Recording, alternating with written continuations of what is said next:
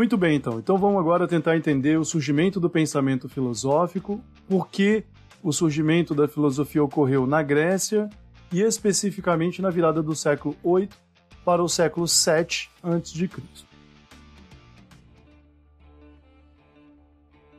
Para avançar bem aqui nesse tema, a gente precisa entender um pouco do contexto histórico e político daquele momento e naquela região. Nós estamos vivendo ali, em toda a Península Grega, de norte a sul, momento, um momento de profundas transformações.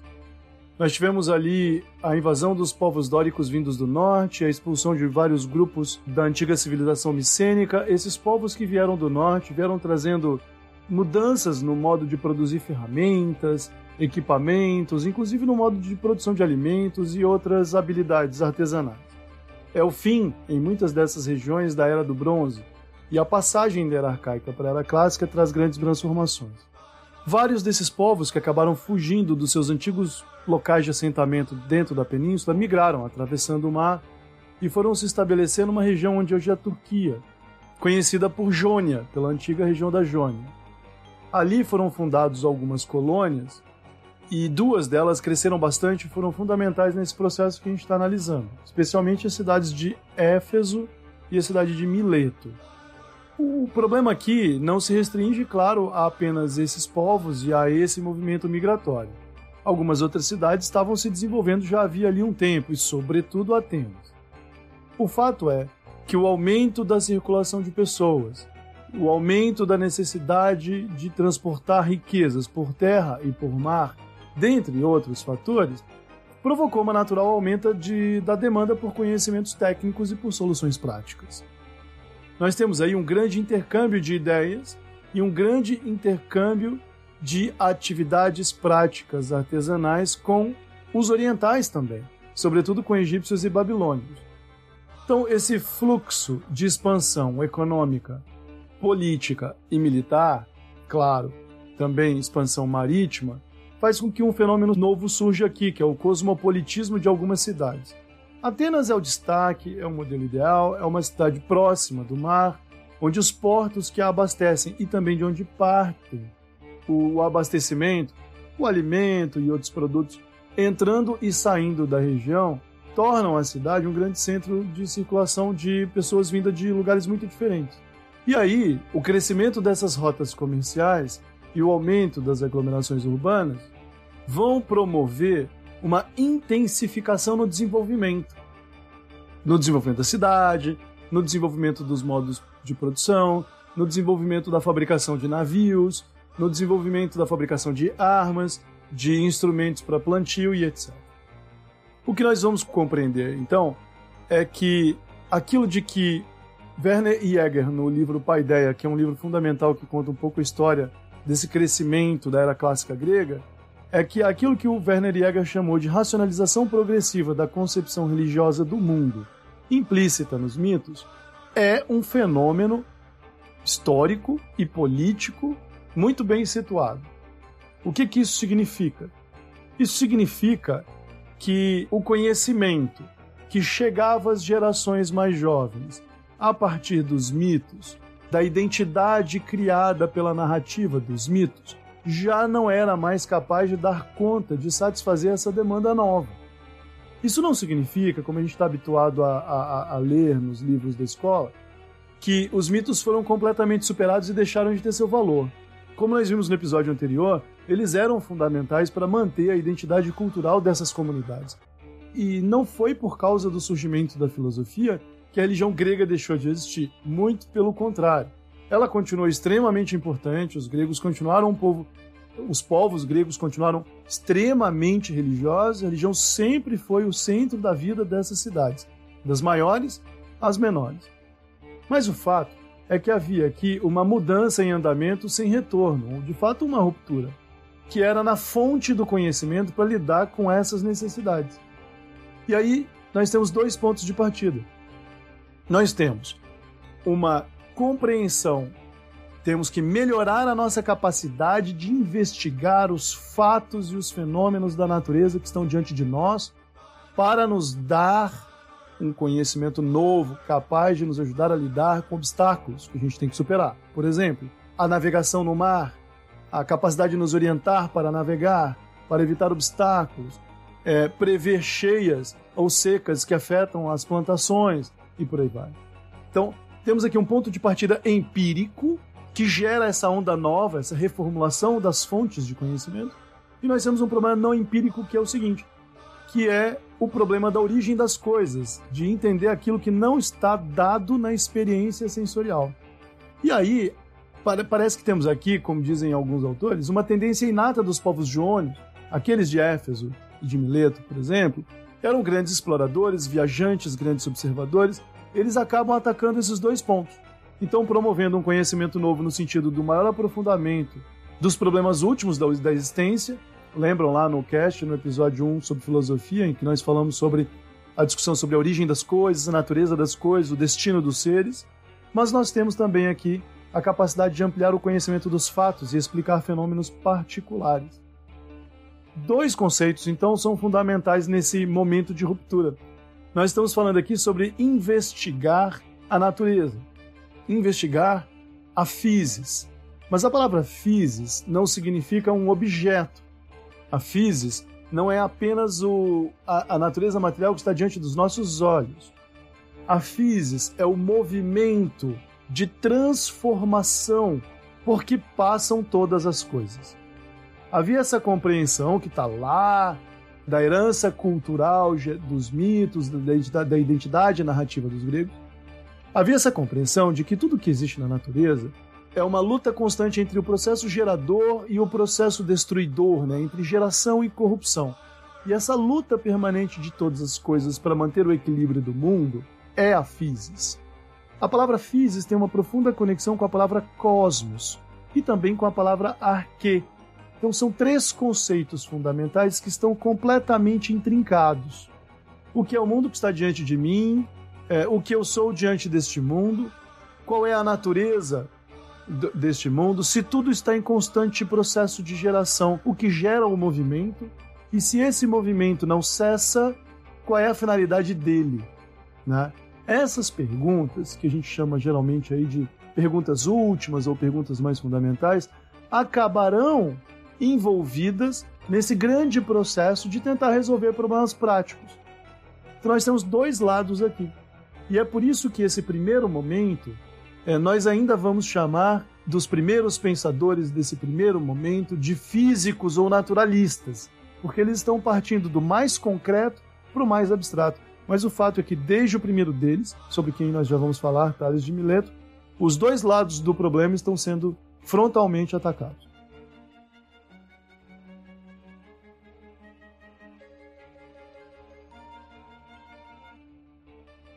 Como nós vimos aí, a gente não pode separar o surgimento da filosofia do contexto histórico e das transformações pelas quais as principais cidades e as principais colônias sob influências dos povos gregos estavam passando na virada do século VIII para o século VII a.C.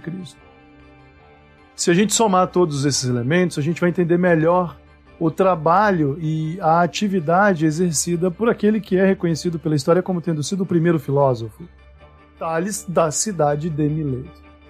Os primeiros pensadores que nós chamaremos de filósofos surgiram na cidade de Mileto. Então teríamos ali a escola de Mileto, né?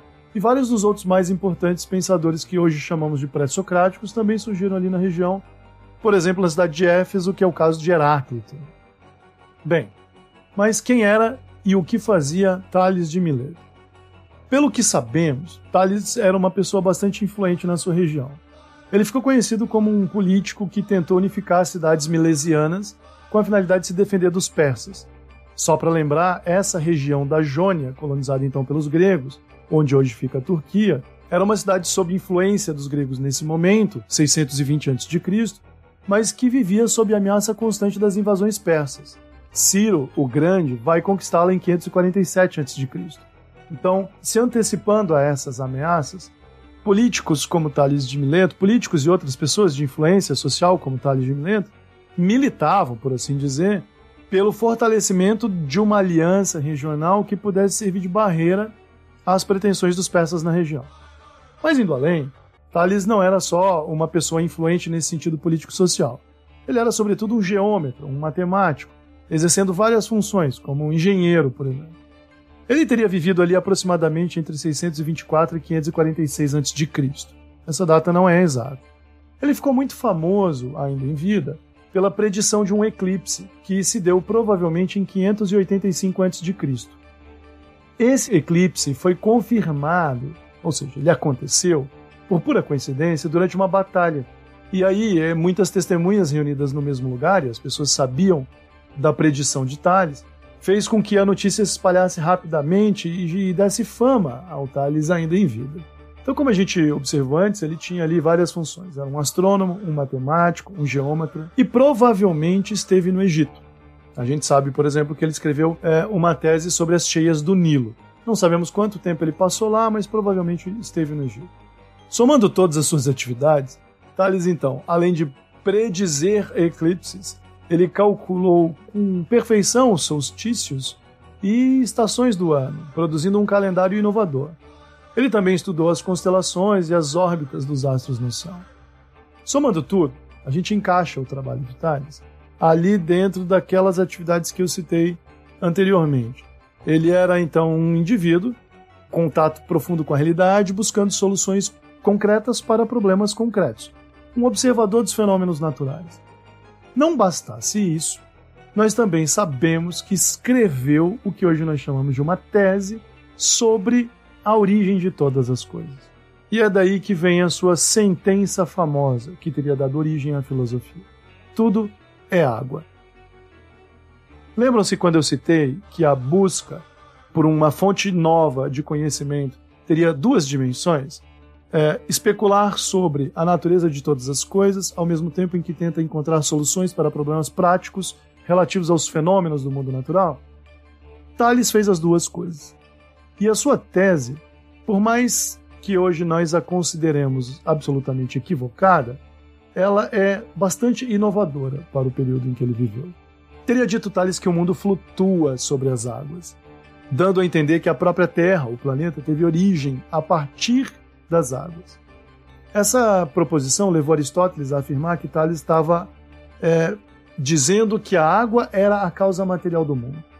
Essa visão aristotélica de tomar a água como um elemento material constitutivo de todas as coisas talvez seja equivocada e existe muita contestação a ela nos dias de hoje.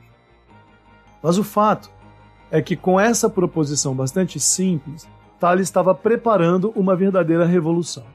Ele estava errado, como eu vou mostrar daqui a pouco. Nós não demoramos muito tempo para descobrir que ele estava errado. Mas não é difícil imaginar de onde ele tirou essa ideia, né? Então, tendo visitado o Egito, por exemplo, e tendo conhecido o sistema de irrigação usado pelos egípcios para tornar férteis terras muito áridas usando as águas do Nilo, ficava bastante claro para o Tales que esse movimento de geração da vida, de renovação da vida, dependia do elemento água para acontecer. Tanto que, se a gente for mais correto, ele não disse tudo é água, mas tudo depende da umidade para se renovar. Então, onde há a umidade, há aquele elemento da gênese, da geração, que é fundamental para physis. E onde a água falta, existe corrupção ou degeneração ou destruição. Nesse ciclo de presença e ausência da umidade, a physis se renova. Claro, ele também vivia em Mileto, a região é uma região semi-árida, com secas constantes, então prever a capacidade de, de chuvas, por exemplo, foi um trabalho profissional ao qual ele se dedicou. Então, se a gente juntar aí agrimensura, medir grandes porções de terra, solucionar conflitos decorrentes da dificuldade de medir grandes porções de terra, identificar as estações do ano, Thales também foi responsável por medir órbitas ou estabelecer posições corretas de algumas estrelas no céu para orientar navegadores, facilitando assim, por exemplo, a, as medidas náuticas que eram fundamentais para o transporte de mercadorias e de pessoas, fez de Thales um indivíduo bastante influente na sua época. Né? Mas aqui eu gostaria de voltar ao ponto que mais nos interessa para avançar. De que modo a sentença tudo é água, vamos resumir nessa sentença, produziu ou foi fundamental para a criação da filosofia. O que é a filosofia e por que essa sentença foi tão importante? É isso que a gente vai ver agora.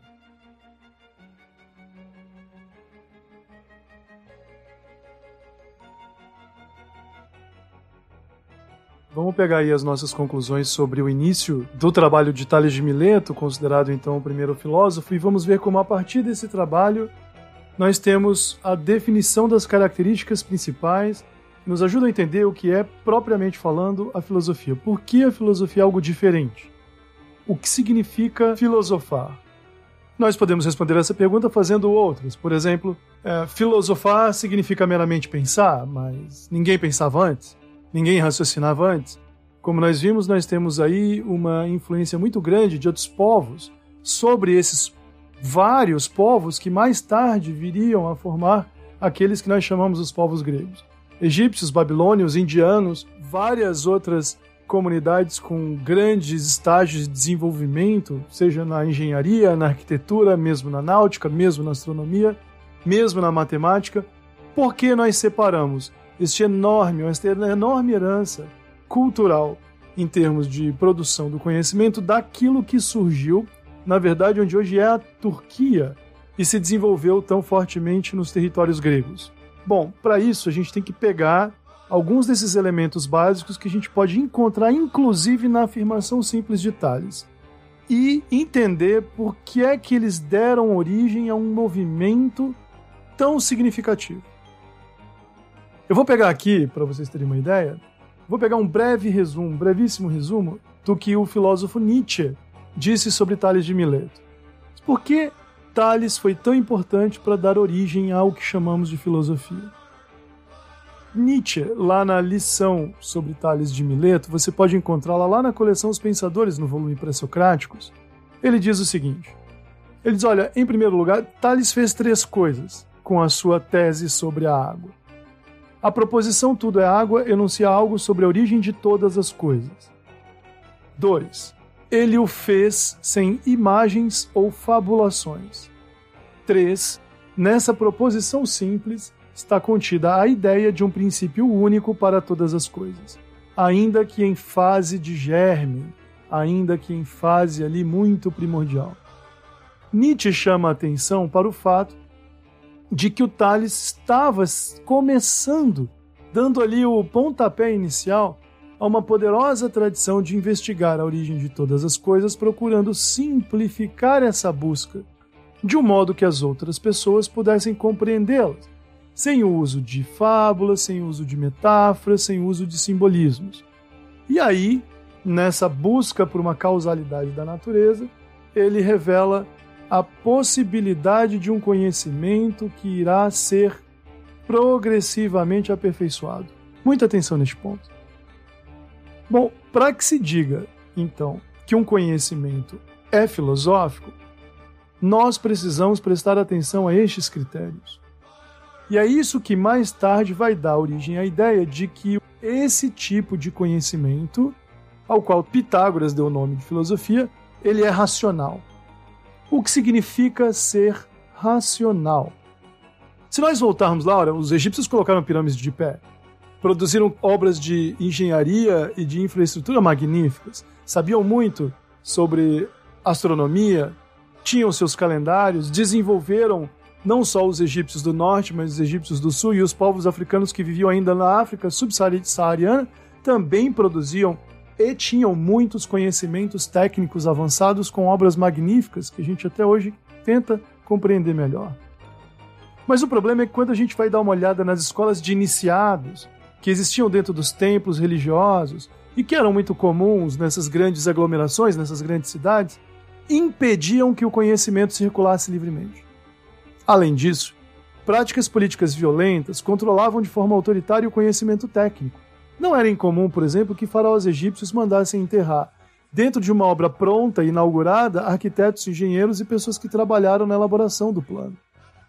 Não era incomum que essas pessoas fossem pagas e depois isoladas da sociedade, e simplesmente não havia a circulação dessas ideias. Elas não eram vamos usar um termo anacrônico, publicado.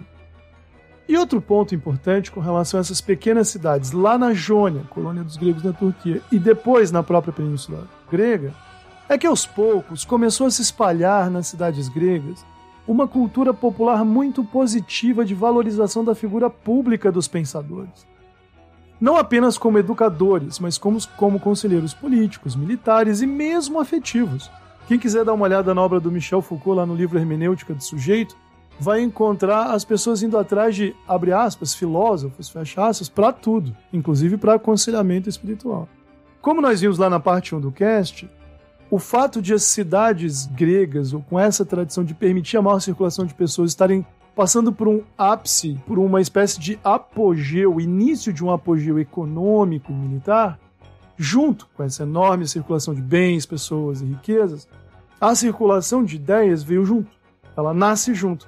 E é a soma desses elementos que vai permitir essa cultura positiva de valorização daqueles indivíduos que estão ali produzindo diagnósticos, produzindo pontos de vista, produzindo opiniões. É isso que mais tarde, inclusive, vai incomodar o Platão quando ele diz: olha, agora já tem gente demais dando opinião. No caso, ele atacando os sofistas, por exemplo, ou mesmo os juristas. Vejam, eu gostaria de acrescentar aqui um último elemento. Então, para que a gente possa assumir que o conhecimento que esse pessoal está criando, esta forma nova de abordar os fenômenos da natureza, e as leis que dão origem a esses fenômenos, isso é racional porque circula, esse é o primeiro ponto importante, e um segundo ponto muito importante, eu falei ainda há pouco, é que ele é aperfeiçoável. A filosofia é um conhecimento racional porque ela deve expressar o conhecimento de uma forma que as outras pessoas possam compreender e questionar. Quanto mais simples e objetivo, melhor. E por que é que isso não surgiu especificamente no Egito, na Babilônia ou na Índia? Por causa da estrutura dessas comunidades, onde alguma liberdade para a circulação de ideias, alguns índices bastante interessantes de publicidade e a característica de permitir que, por causa da circulação e da liberdade, o conhecimento pudesse estar em, em constante aperfeiçoamento. E quando a gente fala de aperfeiçoamento, é importante lembrar o seguinte, não é? é mais uma vez eu vou, eu vou repetir e acho importante enfatizar. Não se trata de dizer que outros povos e outras culturas não produziam conhecimento. O problema aqui não é esse. O problema aqui é que o modo como esses pensadores começaram a estruturar a expressão do conhecimento facilitava a compreensão por outras pessoas e facilitava a possibilidade de outras pessoas indagarem, criticar, analisar a, a, a, a visão de mundo que eles estavam tentando expor. E é por isso que não usar imagens ou fábulas ou elementos que evocam autoridades religiosas ou tradições religiosas ou mesmo poéticas e literárias era fundamental. Porque o que é que alguém pode fazer com relação a, ao texto de Homero que diz que Deus tal fez isso, Deus X fez aquilo? O que se pode afirmar contra uma autoridade pessoal que diz que uma tal coisa aconteceu num tempo primordial sobre o qual nós não podemos falar? Como questionar aquilo que não está disponível para ser questionado? Então, existem muitos elementos na mesma operação intelectual. E é isso que o, o trabalho de linguagem que começa com Tales de Mileto é, inova. E é por isso que ele é tão inovador. Então, nós não estamos aqui meramente hierarquizando formas de expressão de conhecimento. Filosofia é algo diferente, é um fenômeno novo. E essa sua característica ela é muito primordial para o desenvolvimento do conhecimento posterior e ela é aperfeiçoável porque permite, sem o uso de apelos recursivos à autoridade pessoal, a ideia de acesso oculto a fontes de conhecimento e etc., que outras pessoas simplesmente apareçam umas diante das outras e possam discutir e debater. Aliás, o Pierre Vernant lembra mais uma vez desse grande aspecto da civilização grega, que era o fato de valorizar intensamente o uso público da palavra nas cidades.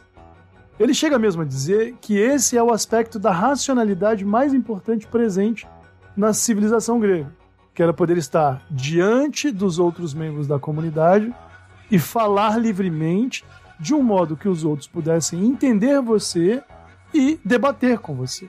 E se esse debate não fosse livre, se o uso público da razão não fosse livre, não haveria humanidade.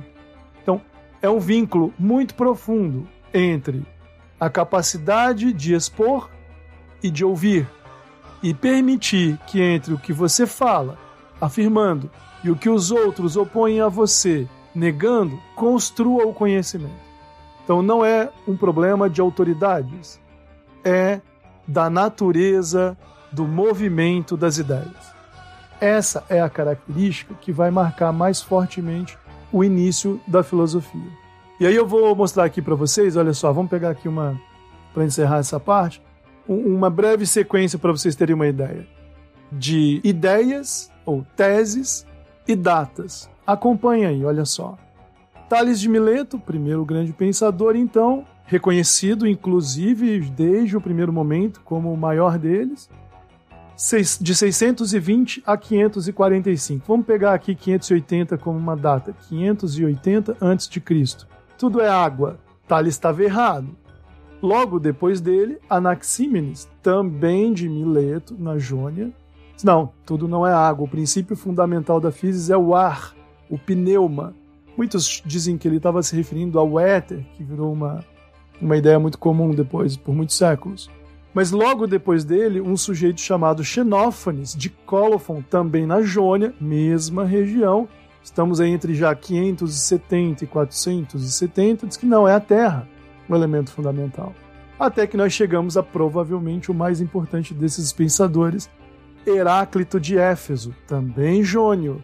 Então, ali por volta do ano 500 a 450 a.C., diz que o fogo é o elemento primordial. Menos de 100 anos depois, água, ar, terra e fogo, um contrapondo o outro, um tentando encontrar um elemento que pudesse indicar de forma mais simples e global o conjunto gerador e destruidor da física. E aparece Demócrito, que é também da região de Mileto, Demócrito de Abdera, que era uma cidade ali da região da Jônia. 460 a 370 a.C., um pouco mais de 100 anos, ele enuncia a tese de que a física é formada por partículas indivisíveis, chamadas de átomo. Em menos de 100 anos, após Tales de Mileto ter enunciado que o mundo material flutua sobre uma superfície líquida e que elementos úmidos permeiam a Terra para que a vida possa gerar a si mesma, quando a água não está presente, a vida não existe após Anaxímenes ter dito que o ar era fundamental para isso, Xenófanes ter proposto que seria a terra e Heráclito, o fogo, Demócrito surge. Não, é o átomo. Quantos séculos nós levamos para superar a tese de Demócrito de Abdera, que afirmava que a física era feita de partículas indivisíveis? Se a gente pegar por padrão o modelo atômico de Rutherford e Bohr, nós temos aí uns 2.350, 2.400 anos. É genial. E é isso. O ponto aqui não é que essas pessoas eram mais inteligentes ou mais geniais que as outras, mas a forma proposta para expor o conhecimento e o modo como o conhecimento pôde circular, indo de comunidade em comunidade, ganhando publicidade e sendo expresso de uma forma que seria possível a qualquer um questioná-lo, transformou a história da humanidade. E é assim que a gente vai ver, a partir desse momento, o surgimento de um movimento cada vez maior, que muito mais tarde, com o avançar dos séculos, vai dar origem então à ciência. Existe uma longa história, portanto, do desenvolvimento do pensamento que costumamos chamar de racional que para ser chamado como racional, então vai seguir um certo padrão, que são esses critérios que eu apontei aí, ok? E, ele, e aí vem uma das partes mais difíceis, difíceis do nosso trabalho aqui, que é mostrar quais são as chances, quais são as possibilidades reais de um conhecimento religioso ser também um conhecimento racional. É possível? Como fazer isso? Como obedecer os critérios exigentes do pensamento filosófico e trabalhar uma reflexão sobre imanência e transcendência, a existência da alma, a sobrevivência da vida após a morte, a vida futura e temas que são tão comuns aos religiosos, mas dentro dos padrões exigidos pelo pensamento filosófico. Bom, é isso, pessoal. Então o nosso desafio está lançado. Vamos acompanhar aí os próximos episódios. A partir de agora a gente vai dar uma aceleradinha, vamos olhar um pouco sobre a obra de Platão e Aristóteles e seguir avançando em direção aos fundamentos filosóficos de uma teoria do espiritismo.